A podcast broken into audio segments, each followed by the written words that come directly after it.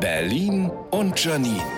Die spitzeste Zunge der Stadt. So, ich habe mich jetzt wieder beruhigt. Deswegen hier ein paar besonnene Gedanken zur letzten Generation und ihren künstlerischen Ergüssen aufs Brandenburger Tor. Seid ihr noch ganz dicht oder was? Ich bin eigentlich große Unterstützerin der Klimaaktivisten, aber selbst ich würde zur Strafe am liebsten neues Atomkraftwerk bauen. Wie kann ich mir das vorstellen? Wie plant man das so? Sitzt man zusammen im Kreis, einer hat diese beknackte Idee und keiner sagt mal, ja, Freundinnen, wir müssen das Klima schützen, aber es gibt auch andere Dinge auf der Welt, die schützenswert sind. Ätzend, sich an so einem historischen Ort zu vergehen. Das Brandenburger Tor mit der Quadriga obendrauf, einst von Napoleon gemobst und von uns dann wieder zurückgemobst. Die glücklichen Menschen am Tag des Mauerfalls. Außerdem hat mich 2010 im Raum der Stille Thomas L. geküsst. Das war sehr schön. Ich bin so wütend. Ich will, dass die Aktivisten nicht selber machen. Ich will, dass die mit einem Lappen erstmal ihr zuge zu exkrementiertes Gehirn reinigen und dann die Säulen.